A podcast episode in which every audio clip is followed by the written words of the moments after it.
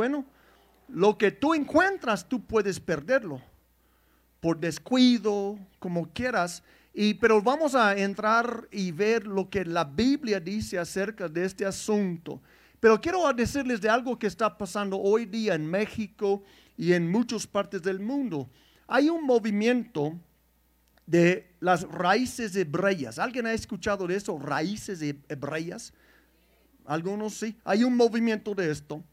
Eh, y es un nuevo movimiento religioso cinético, ah, perdón, que aboga por el apego a la Santa Toré. ¿Quién sabe lo que es la Santa Toré? Algunos conocen, ¿verdad?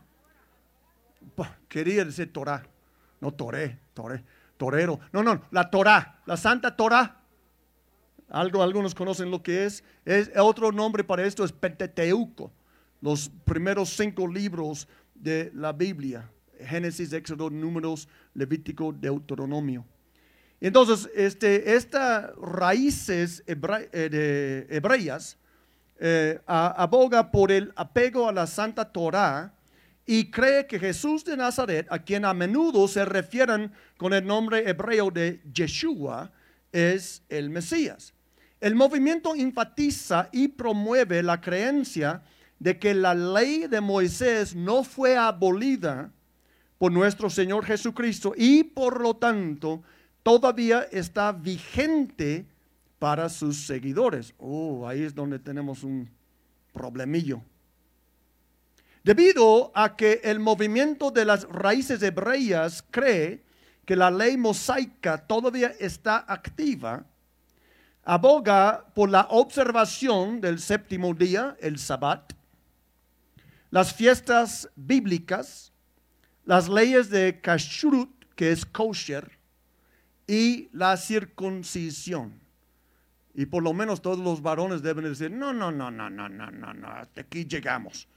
Pero esto es un movimiento de raíces eh, hebreas y es muy fuerte hoy en el cristianismo. Es curioso que ayer recibí un video de una persona muy cercana a mí en Estados Unidos que me mandó un video hablando de eso, pero en pro, que debemos de seguir como cristianos la Torah o el Antiguo Testamento. Ahora, ¿cuántos de ustedes han visto en internet ofertas para aprender hebreo? Créeme que eh, eh, internet conoce mucho de cada uno de nosotros. Todo lo que hacemos en línea está eh, guardado en bases de datos, nos conocen. ¿sí? Y entonces eh, pasó con la pastora de que ella vio eh, un anuncio en internet una vez de que podía aprender hebreo de un rabí que vive en Israel. Entonces uno dice, oh, qué padre, ese sí sabe. Ese no es como el hermano de Apisaco que me quiere enseñar hebreo ni el español habla bien, ¿verdad? E, ese sí es legítimo. Entonces ella, ella va a investigar y ¿qué creen? que el único tiempo cuando el rabí puede dar, o el maestro puede darte lecciones, es justo cuando los cristianos van a su culto los domingos en la mañana. Y Liz le expresó, no, pues yo voy a mi culto domingos en la mañana, no hay otro día, no hay otro día. Y nosotros, eh, como Pablo dijo una vez, nosotros no somos ignorantes de las artimañas de Satanás. No es una casualidad que... Y, ah, y es en vivo. Es, es, eh, es, decir, que tú tienes que conectar en tu casa justo cuando debes estar en tu culto cristiano para aprender hebreo que no necesitas saber porque vives de dónde? En México. Pero muchos curiosos han caído en trampas similares. Yo recuerdo hace años tuvimos una familia preciosa, buena, en el río. Hace muchos años, casi nadie aquí va a saber quién es. ¿Quieren nombres? No, no, no, no, no, no. Ah, estoy bromeando, como que chismosa. No, no, no, no. Y, y, de repente desaparecen y comienzo a investigar qué pasó con fulano. ¿Qué pasó con fulana? Ay, que cree que ya son judíos. ¿Qué? No, que en internet encontraron algo y ya ya, ya tienen que ver Sabbat y pues ya no van al río y ya no, ya, nosotros ya somos otra cosa, ¿verdad? Y entonces eh, alguien puede decir, bueno, pero ¿qué hay de malo en aprender de nuestras raíces? Y la verdad es que el cristianismo vino del judaísmo. Todos los doce apóstoles eran judíos. Jesús era judío. Apenas una señora me invitó a, a, uno de esos uh, fiestas judaicas. Le dije, no, no, no, yo no entro en esto. No, pero Jesús era judío. Yo sé que Jesús era judío. Y yo no soy nazi, no estoy contra los judíos para nada. Pero entiendo lo suficiente para saber que no necesito conectarme con ciertas cosas. Yo puedo conocer mi historia, puedo apreciar mi historia sin regresar a lo que ya estuvo y no tiene nada que ver conmigo. Sí. Es decir, que alguien podría preguntar, ¿qué hay de malo con conocer nuestras raíces? Pues yo creo que no hay nada de malo. Yo conozco el Antiguo Testamento, lo he leído no sé cuántas veces. Pero si me invitan a las carnitas, le voy a entrar. Y ese es contra lo que dice el Antiguo Testamento. ¿Sí? Y no voy a echar a mi esposa fuera de mi... Bueno, en fin, ya. ¿Dónde pintamos la raya entre fondo histórico y práctica real? Porque muchos cristianos se, equivocan. Eh, agarramos la Biblia como si fuera cualquier libro. Muchos, muchos cuando llegan a los pies de Cristo y alguien dice, debes de leer la Biblia, dice, ah, ándale pues. Entonces comienzo al principio, Génesis, todo bien. Éxodo, comienzan a pensar, ese está raro. Levítico, híjole, ya no puedo comer chicharrón. Sí. Números, ya se aburren, no, quieren leer la Biblia. Porque números está súper aburrido, porque es muchos números y genealogías y cosas. Deuteronomio ya es un poco más emocionante, ¿verdad? Eh, Josué comienzan a, matar ciudades enteras y dicen, ah, somos violentos entonces. Cuando por fin llegan al Nuevo Testamento ya están medio torcidos.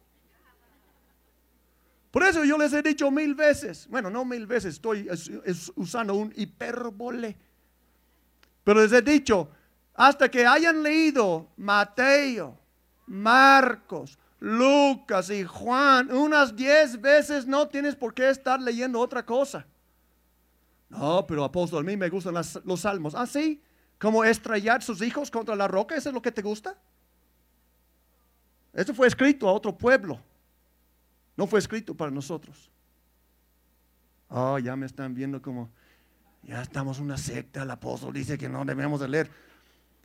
Sí, uno de las, uno de las los errores drásticos de raíces hebreas es que ellos dicen que debemos de entender el Nuevo Testamento por medio del Antiguo. Pero la verdad es que tú tienes que entender el Antiguo Testamento por medio del Nuevo. Es, el, es Jesús la perfecta expresión de Abba Padre. Es Jesús el único Dios en la carne que jamás ha existido. Es Jesús la lupa por la cual yo leo el Antiguo Testamento, no viceversa. Y cuando la gente pone el, la mula frente a la carreta, el viaje ya va mal.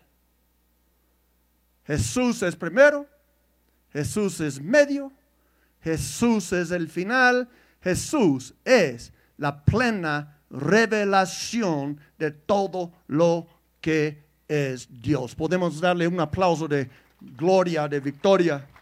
Mm, bien. ¿Qué tiene que ver el Antiguo Testamento con el Nuevo? ¿Cuán importante será que conozca yo o conozco la respuesta diferente. Bueno, les voy a leer algo que les va a dar toques quizá y este, les invito a ponerse de pie conmigo. Vamos a leer algo. Que se muevan tantito porque voy rápido ya. Ahora, recuerden que el apóstol Pablo dijo esto, no yo. Gálatas capítulo 3, versículos 1 a 5, Pablo dice, Gálatas torpes, no mires a nadie Eh, eh, eh, él pudiera haber dicho hoy, si escribiera esto, diría quizás tlaxcaltecas, mexicanos, americanos, chinos, donde sea que la gente está abandonando el Evangelio para regresar a los principios del Antiguo Testamento, él diría eso. Gente torpe. ¿Quién los ha hechizado? Esa es una palabra fuerte, ¿verdad? ¿Quién les ha hechizado a ustedes? Ante quienes Jesucristo crucificado ha sido presentado tan claramente. ¿Quién les presentó Jesucristo crucificado? Pablo mismo. Él no predicó con a medias tintas, lo presentó a Jesús claramente a ellos. Y Jesús, Jesucristo crucificado. Solo quiero que me respondan esto. ¿Recibieron el Espíritu por las obras que demanda la ley o por la fe con que aceptaron el mensaje? ¿Qué creen que será? Tan torpes son, híjole, anda bravo Pablo, ya dos veces los llama torpes. Tan torpes son Después de haber comenzado con el Espíritu, pretenden ahora perfeccionarse con esfuerzos humanos. ¿Qué es la obvia respuesta? No, pues no, ¿cómo? Han tenido tantas experiencias en vano. otras traducciones dicen, han sufrido tanto en vano. Si es que de veras fue en vano. Al darles Dios su espíritu y hacer milagros entre ustedes ¿Lo hacen por las obras que demanda la ley o por la fe con que han aceptado el mensaje? ¿Qué creen ustedes que será la respuesta correcta? A ver, ayúdame. ¿Qué creen que será la respuesta? Por la fe con que han aceptado el mensaje. La mayoría de ustedes, yo supongo, han aceptado el mensaje de Jesucristo por fe. La pregunta es cómo van a seguir adelante, cómo van a eh, a continuar desde hoy en adelante. Ahora vamos a leer nada más tres versículos más, Gálatas 5, versículos 4 a 6. Pablo dice esto, porque este da el clímax sobre la discusión.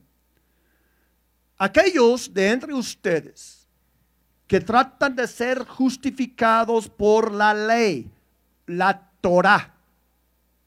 ¿eh? Aquí podrías poner la Torah igual.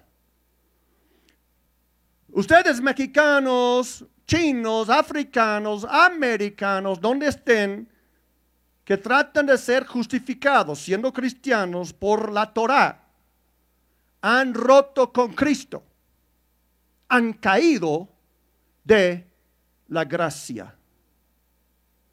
Nosotros, en cambio, está hablando de él, de su equipo, de los que creen en Jesús y ese es suficiente nosotros, en cambio, por obra del Espíritu y mediante la fe, aguardamos con ansias la justicia que es nuestra esperanza. En Cristo Jesús, de nada sirve estar o no estar circuncidado. En otras palabras, de nada sirve ser judío o no ser judío.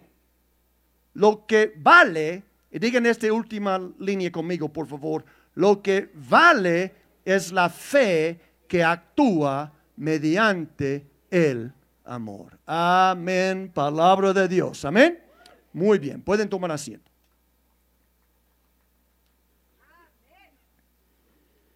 Hmm, hmm, hmm, Ahí está. Híjole, ¿qué puedo decir de eso? Eso debe ser claro.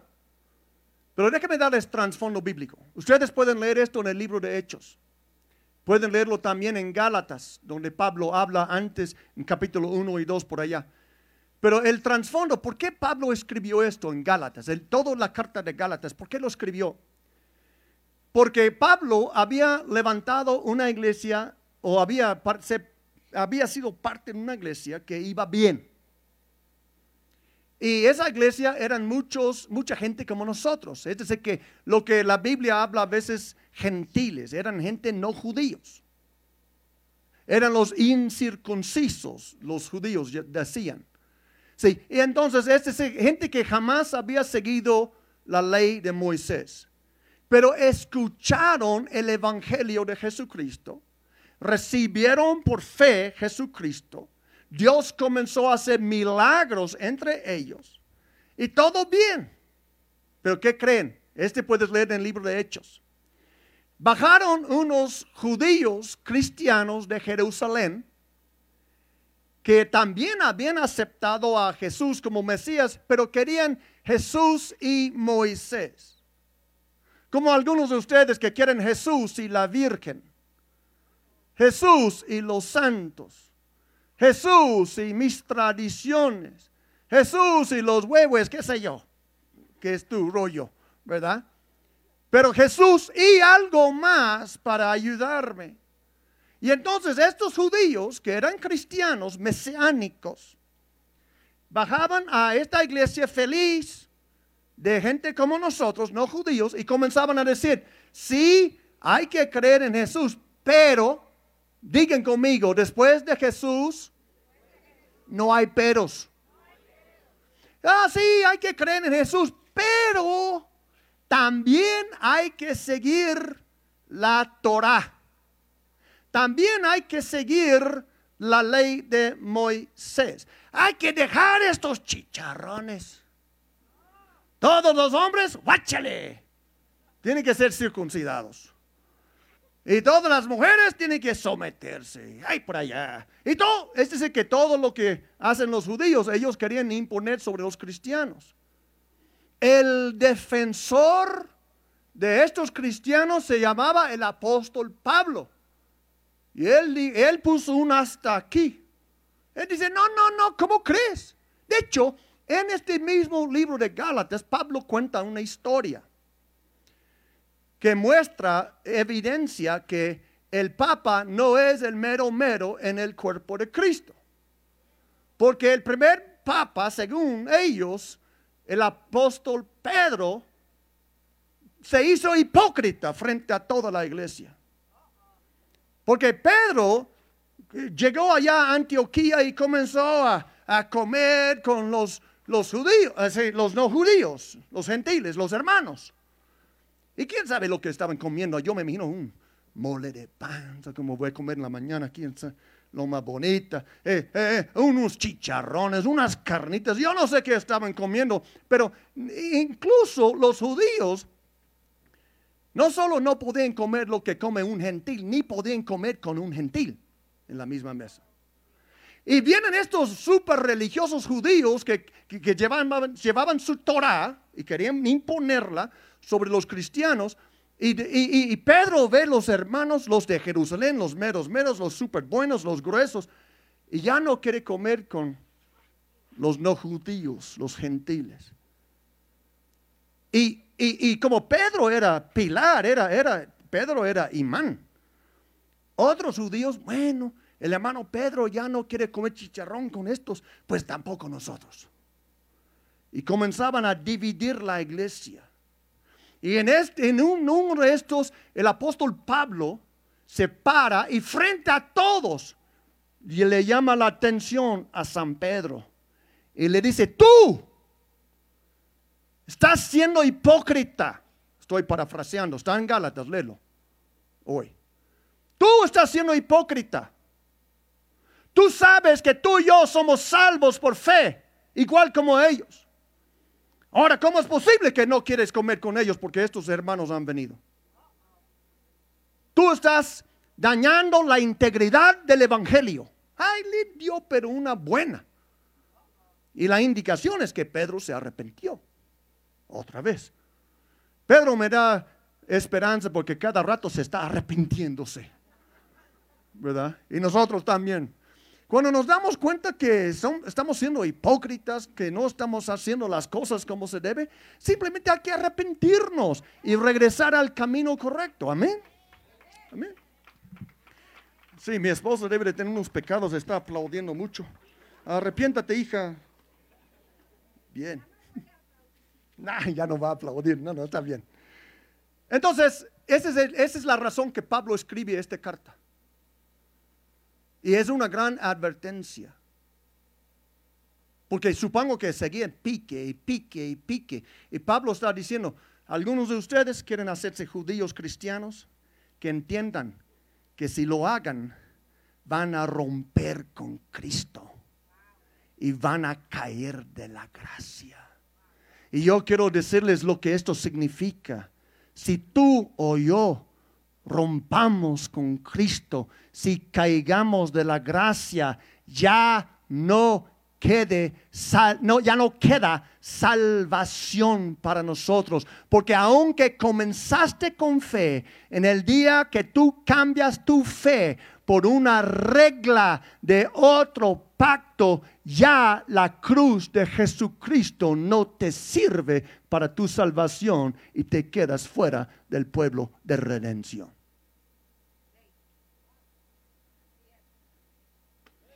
¿Ya ves lo que hace el calor a uno?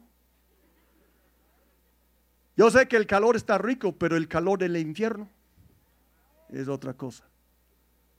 No quiero que nadie aquí vaya al infierno, especialmente alguien que ha conocido a Jesucristo como su único y único y suficiente Salvador y ya quiere cambiar la sangre de Cristo por la Torah. ¿Ya quiere cambiar la sangre de Cristo por el Antiguo Testamento? Si el libro de Hebreos nos dice que por la sangre de Cristo Jesús nosotros estamos viviendo en un mejor pacto basado sobre mejores promesas, porque cuando Cristo respiró su último, el velo del templo fue partido en dos y el antiguo pacto terminó y el nuevo pacto comenzó y ahora somos salvos por el, el sacrificio de Jesucristo en la cruz de Calvario, no por Moisés. Entonces estos hermanos comenzaron con fe. Y algunos, habiendo comenzado con fe, ya querían perfeccionarse con reglas humanas, con esfuerzos humanos. Ay, sí, mire, sí, mire, mire, ya tengo mis cosas judaicas, ya, ya, ya, ya no como chicharrón, como ustedes inmundos, y ya, ya, ya me dieron la cirugía, y ya que, ah, ya, ya, ya no voy al fútbol el sábado porque ahí está, ya, ya, ya, haciendo lo que hacen. Y Pablo dice, ¿qué burrada es eso?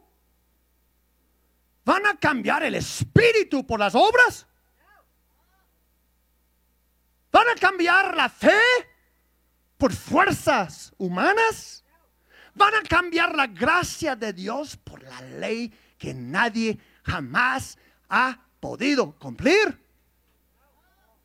En Hechos capítulo 15, el apóstol Pedro en el concilio que hicieron para resolver esa cuestión, que fue resuelto según en el concilio, él dijo, hermanos, ni nosotros ni nuestros antepasados hemos podido, hemos podido llevar el yugo de la ley. ¿Y eh, cómo es posible que vamos a pedir a esos gentiles que hagan algo que ni nosotros pudimos hacer? Ojo con cambiar el evangelio de Jesucristo por otro evangelio y te quedas anatema, maldecido, separado de Dios. En esta misma carta el apóstol Pablo dijo, si yo o un ángel del cielo viene y predique otro evangelio, además de aquel que escucharon, que sea en griego anatema, maldecido. Dios mío, cuando el hombre que escribió más del Nuevo Testamento que cualquier otro comienza a echar maldiciones, debemos de abrir los oídos y tener cuidado. Porque Jesús llevó tus maldiciones y las mías sobre sí mismo en la cruz de Calvario. Y si esto no es suficiente para ti, vas a llevarlas tú.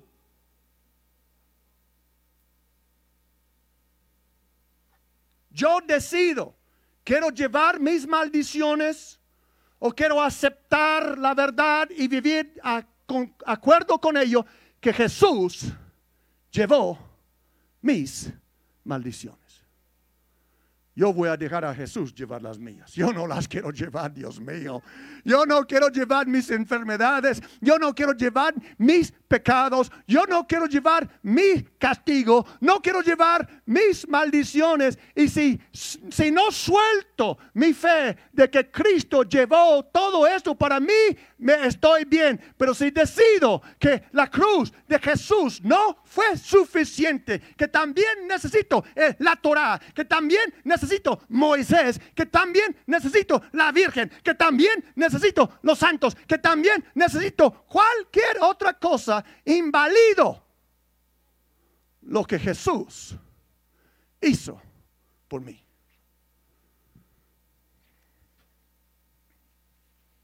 A muchos cristianos, especialmente pastores, les dan cositas, este, los crucifijos. A mí no. Claro, yo no ando tocándole, orando y hablando a un crucifijo. Pero muchos de los evangélicos han, satanizado el, el, crucifijo. Yo creo que está mal. Yo creo que fueron un extremo. Y, muchos católicos ahí le andan besando y tocando y adorando, pues tampoco. Es un símbolo, no es una realidad. Sí. Pero lo bonito del crucifijo es esto. El crucifijo te recuerda de qué se trata el evangelio. En un crucifijo no ves un símbolo de la Torah. En un crucifijo no ves Domoy escrito abajo. En el crucifijo no ves nada más que Jesucristo y este crucificado. Porque el meollo del Evangelio de Jesucristo, de hecho, el Evangelio de Jesucristo te puede resumir en dos palabras, y Pablo lo hizo en este texto. Si alguien, si alguien te preguntara de qué se trata el Evangelio de Jesucristo, el Evangelio de Jesucristo se puede resumir en dos palabras. ¿Alguien sabe cuáles son? Jesucristo crucificado. Dos palabras. ¿No es lo que dice el texto? Pablo dijo, ¿cómo es posible que han olvidado el mensaje? Jesucristo crucificado. ¿Quién les ha hechizado? Para que no recuerdan Jesucristo crucificado. Él dice, ¿quién nos ha hechizado a ustedes ante quienes Jesucristo crucificado ha sido presentado tan claramente? Entonces, quiero que digan conmigo, el Evangelio se puede resumir en dos palabras. Vamos, Jesucristo crucificado. Ahí está. Ese es el Evangelio. El Evangelio no es Jesús y Moisés. El Evangelio no es la cruz y la ley. El Evangelio no es la cruz y nada más que yo he mencionado. El Evangelio es Jesucristo fue crucificado por tus pecados. Y claro, entendemos que resucitó de los muertos. Es un paquete. Su pasión, su crucifixión, su resurrección es un paquete. Ese es el Evangelio. En 1 Corintios capítulo 14, Pablo dice, yo les presenté el Evangelio, que Jesucristo fue crucificado según las escrituras, fue sepultado y resucitó de los muertos según las escrituras. Todo lo que logramos, mi salvación, depende de que yo creo en eso.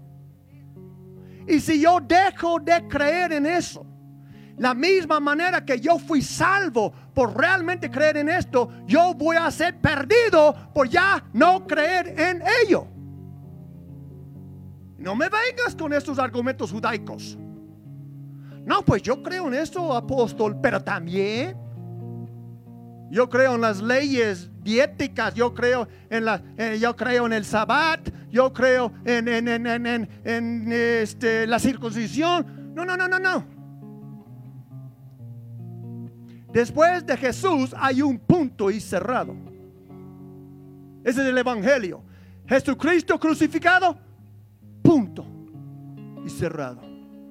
Digan conmigo, Jesucristo crucificado, punto y cerrado. No es Jesús y nadie. No es Jesús y nada. Es Jesús. Tú dices, pero no hay nada que yo puedo hacer. Sí, cree en el Señor Jesucristo y serás salvo tú y tu casa.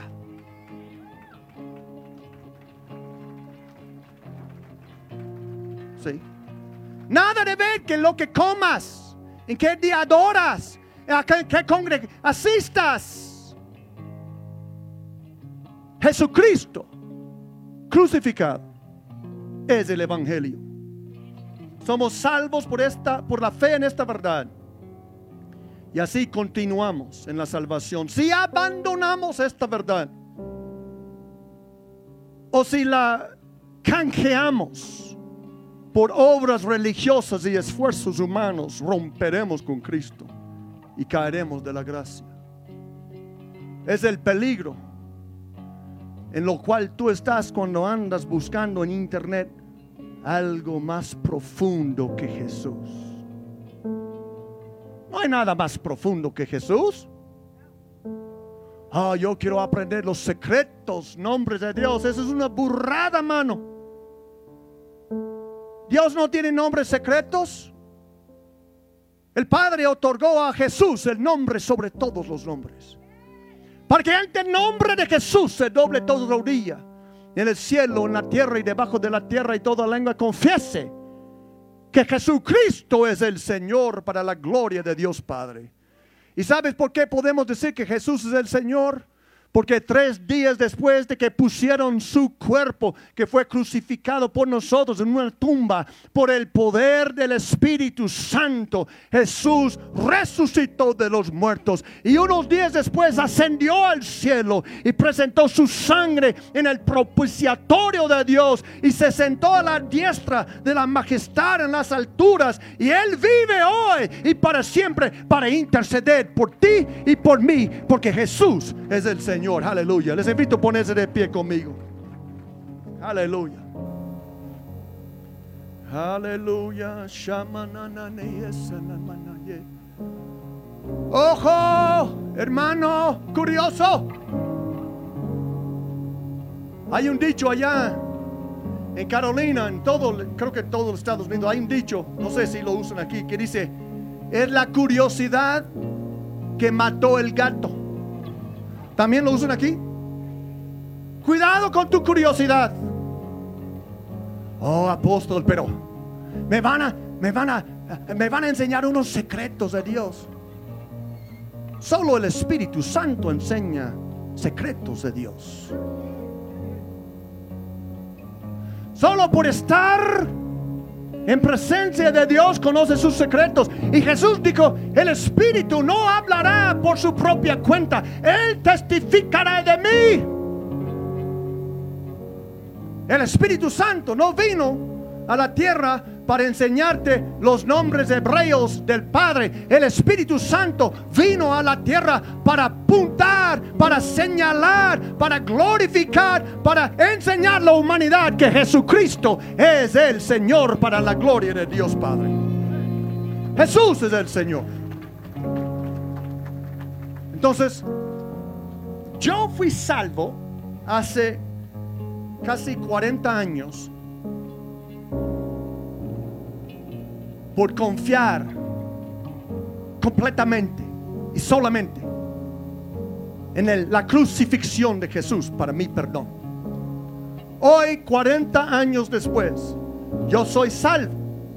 No solo por lo que yo creí en aquel día.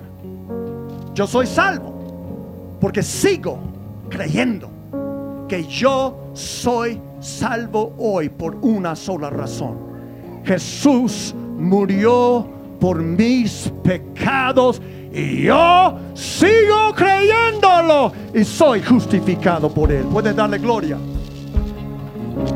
Aleluya. Aleluya. Cantemos, vamos.